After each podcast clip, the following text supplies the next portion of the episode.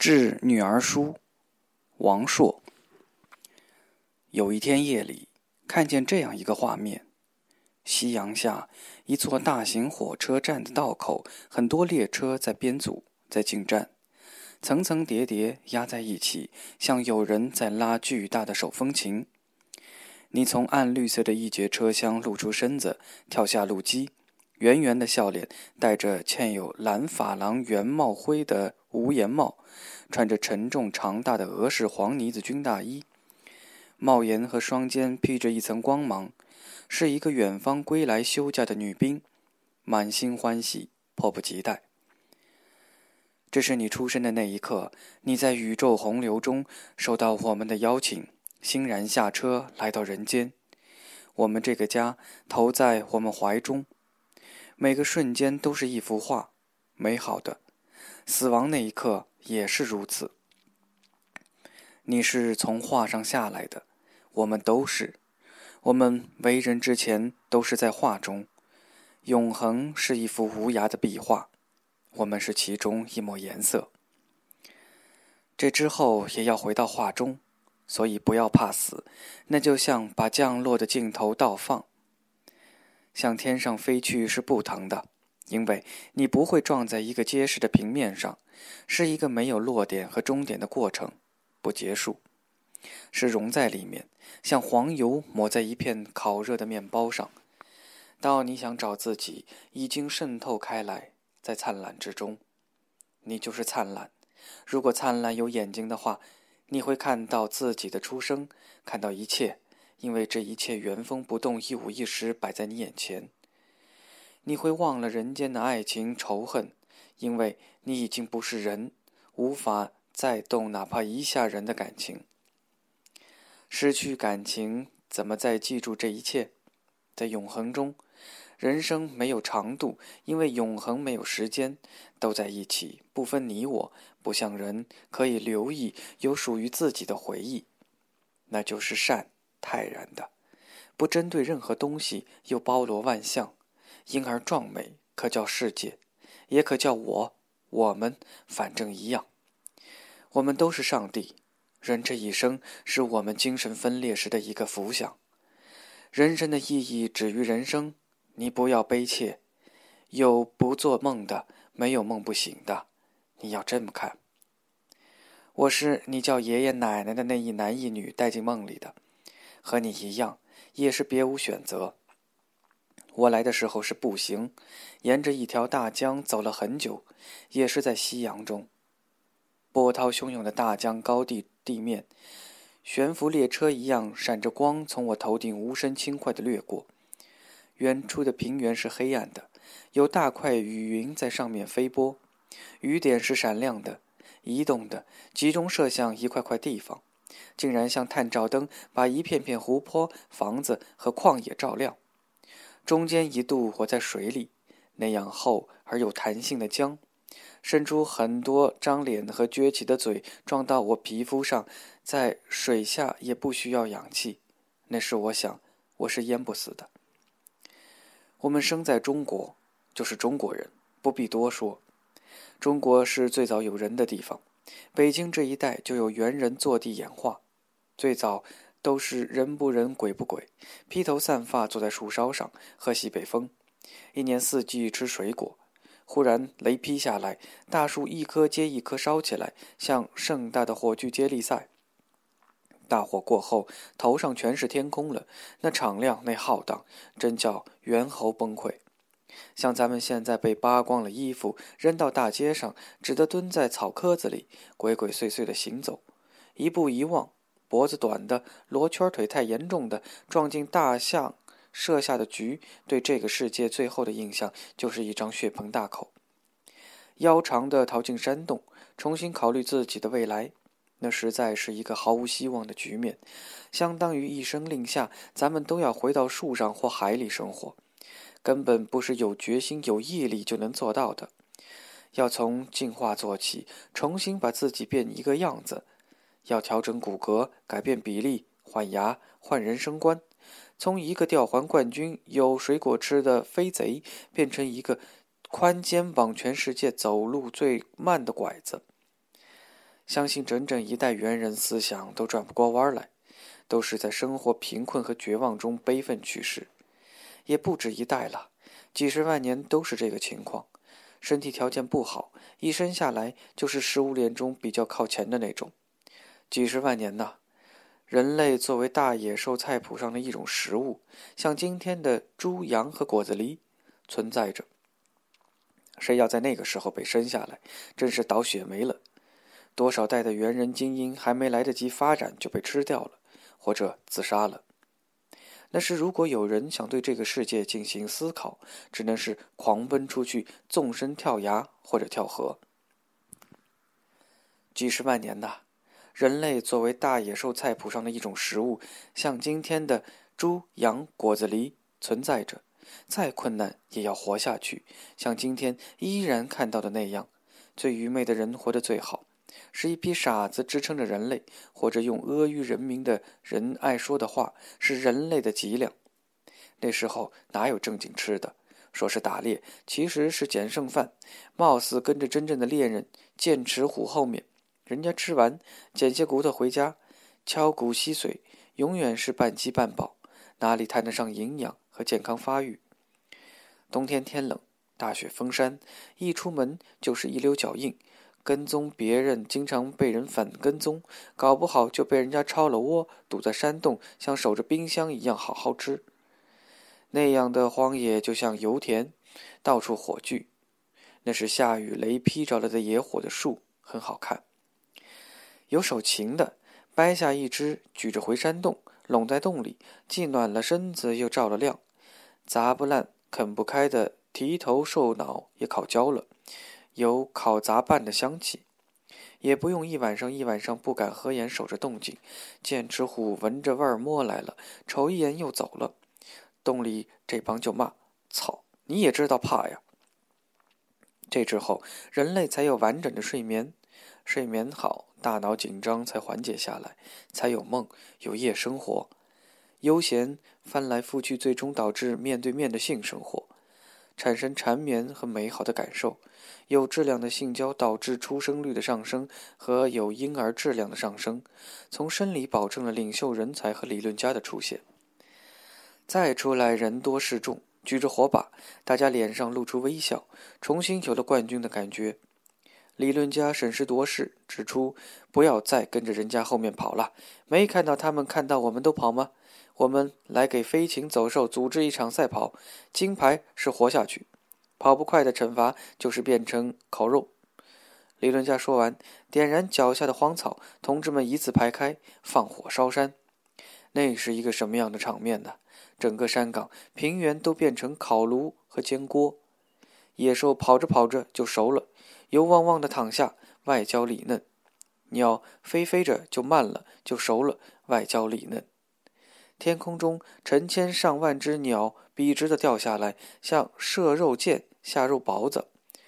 山头上猿人们欢声雷动，这回丰盛了，遍地宴席。最高兴的还是小孩子，原来只能流着哈喇子、含着手指头看着走肉，这回都吃着了。吃不了的做火腿和腊肉，就有皮子了，做衣裳，做弹弓，做小鼓，做小船，睡软和点儿。骨头也剩下了，做箭头，做针，做鼓槌，做号，代替自个儿喊。再开春，贴河边走，打鼓吹号，一路放火，沿途吃着烧烤和鱼肉刺身。有一天，北京猿人和蓝田猿人会师了，两大主力合为一股，十分自信，就在河边住下了，搭棚子，洗洗涮涮。两队身后已烧成一望无尽的平原。趁有些彷徨，春风吹又生，野小麦从湿了草木灰的地里长出来，一片金黄。试吃员叫神农氏，把所有植物吃了一遍，屡次中毒，上吐下泻，接着胡吃，止了泻，于是有了黄连素。选举国家领导人的那天是小麦成熟的季节，放眼望去一片金黄，大家指着小麦喜悦地结巴起来：“黄黄黄！”转脸看见刚选出来的这位，又一起指着他结巴：“霍皇皇帝。”炎帝是一个纵火犯，到处放火，为皇帝所擒，发挥特长管理火堆。当时都不结婚，只知其母不知其父。遇见其他野人，问起是哪儿的，都说是炎黄子孙。也不排除这二老一个管吃的，一个管生火，哪个女的能睡在火边第一排也是待遇。保暖思淫欲，权力是最好的春药，女的也愿意找他们。确实是他们生的孩子最多，成活率高。也可能炎黄就不是一个人名，是官职职务，粮食局长、饭店总经理、计划生育领导小组组长什么的。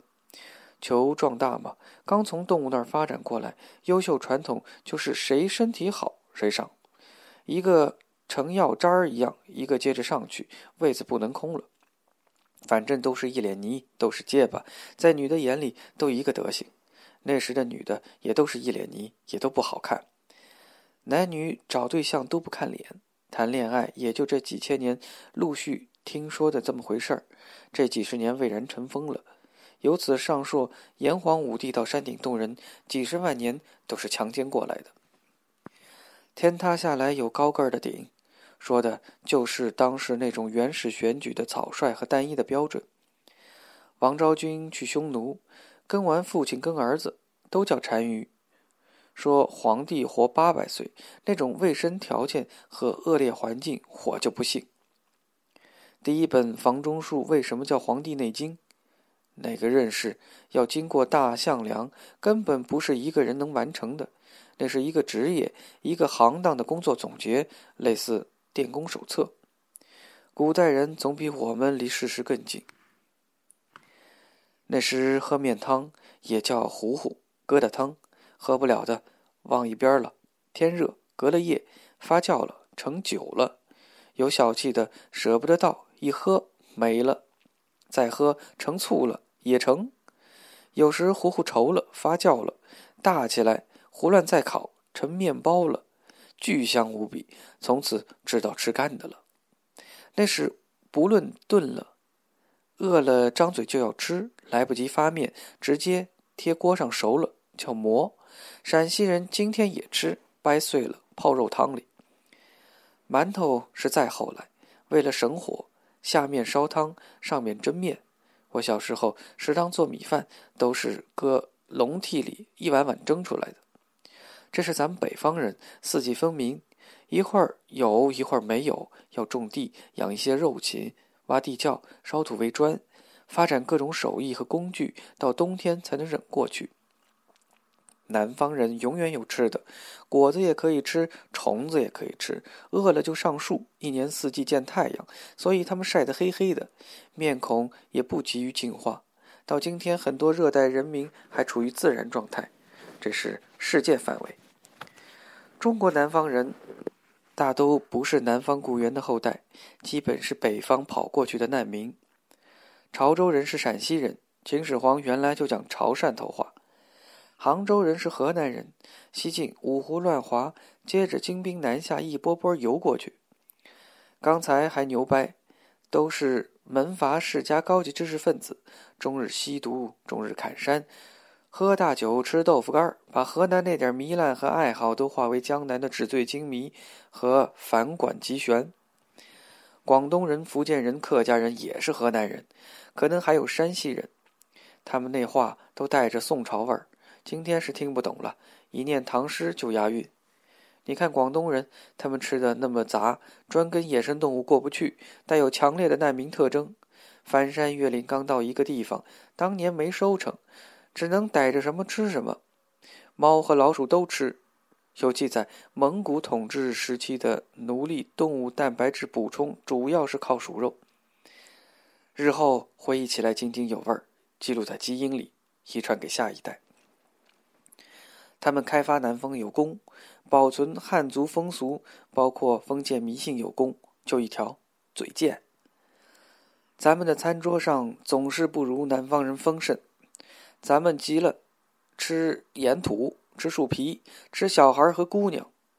文明的火炬就这么一棒一棒的被他们传到海边上去了。中华民族是来自五湖四海的，汉族本身就是一个混血民族。北京猿人一个妈生的，流徙四方，五十万年后都不认得了。再结婚也出现杂交优势。残酷的过程啊，旱的旱死，涝的涝死，活下来的都是冠军代表队。到了汉朝，白人的队伍匈奴来了，全国都在马背上。汉武帝有小布什那样的抱负，在他把这一任把所有的仗打完，打了三十年，全国户口减半，一个法国打成了加拿大。经过《三国演义》到晋，天下不耕者二十余年，成捷克了。扒拉来扒拉去，一千六百万人，北方就剩八百万，一个瑞典。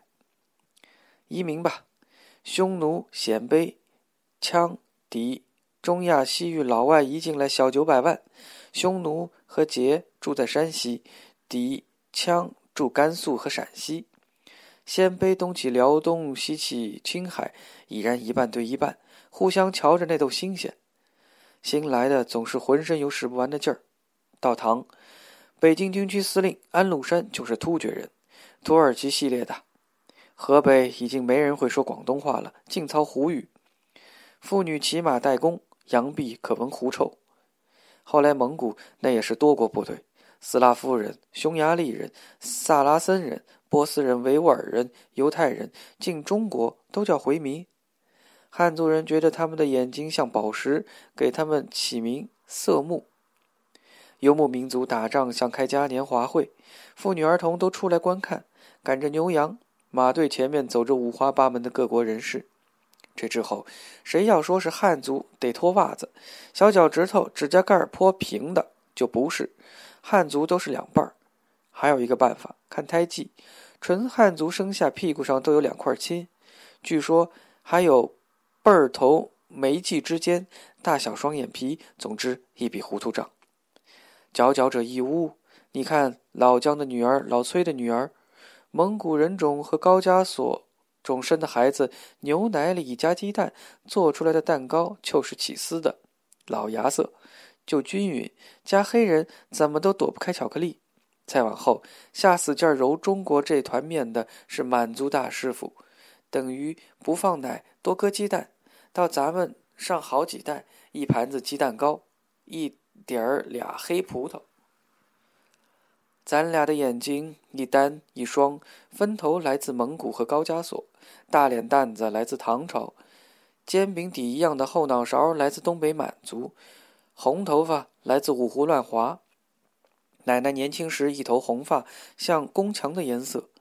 他们家五个兄弟姐妹加上父母都是黑头发，就他一人满头燃烧，应该是隔代遗传。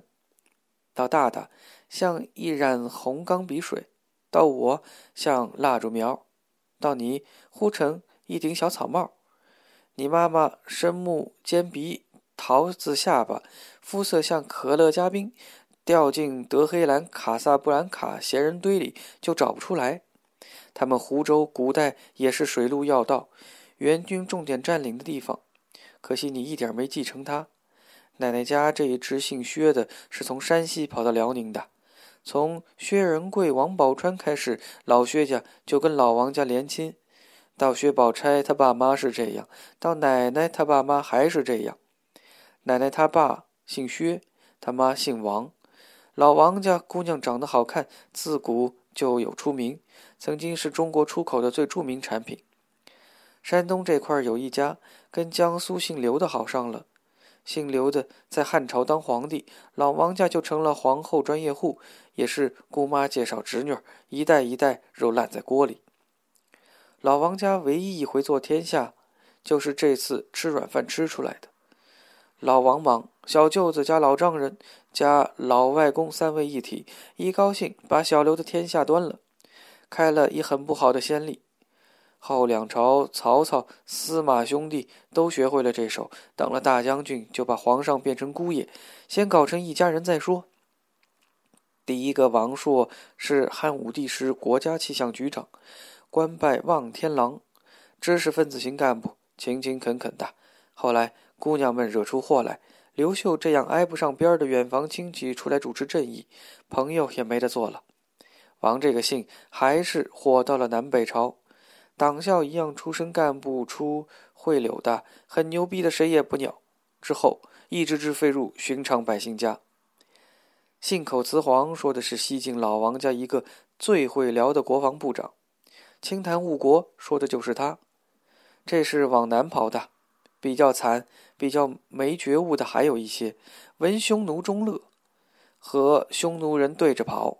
到晋辽东地区流入之多，就是十倍有余。这里有一孩子在蓬莱下了海，本来是去看海市蜃楼，看见了，靠了岸，上去是大连。这孩子就是爷爷家先人，爷爷家先上了岸，走走停停。奶奶家先人这时从张家口过来，也在找幸福，也不知俩孩子谁先谁后。几百年当中，反正都走到了鸭绿江边。看见凤凰城不错，落下脚，都别吹了，种地为生。凤凰城出狱，小时候总听爷爷奶奶说他们是凤城人。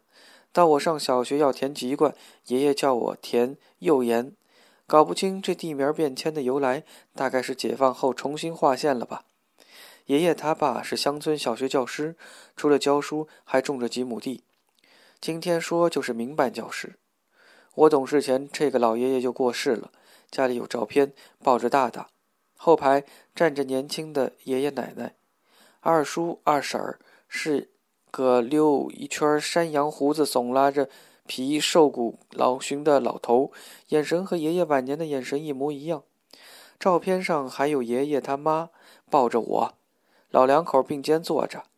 媳妇儿身后，老太太个子不高，有些驼背，佝偻着，头发很多，很茂密，整整齐齐梳在脑后，一张长脸，布满皱纹，人显得五官疏朗，一双垫起来的大脚。这个老奶奶是满族，依我看，从爷爷到我到你，咱们平头正脸，一副正楷的样子，更多是来自这个老奶奶。东北很多满族，右岩就是一个满族自治县。看老历史照片明初时期，一个满族村庄妇女儿童很郁闷地坐在村头晒太阳。那些满族姑娘梳着大辫子或空心高髻，穿着没腰身的大褂，唱戏的不像唱戏的，扫地的不像扫地的。其中一个白挺俊的姑娘，回头看镜头，远远瞅着眉头，大概就是老奶奶年轻时的模样吧。这时，满族人眼睛已经全无金戈铁马、气吞山河的神采飞扬了。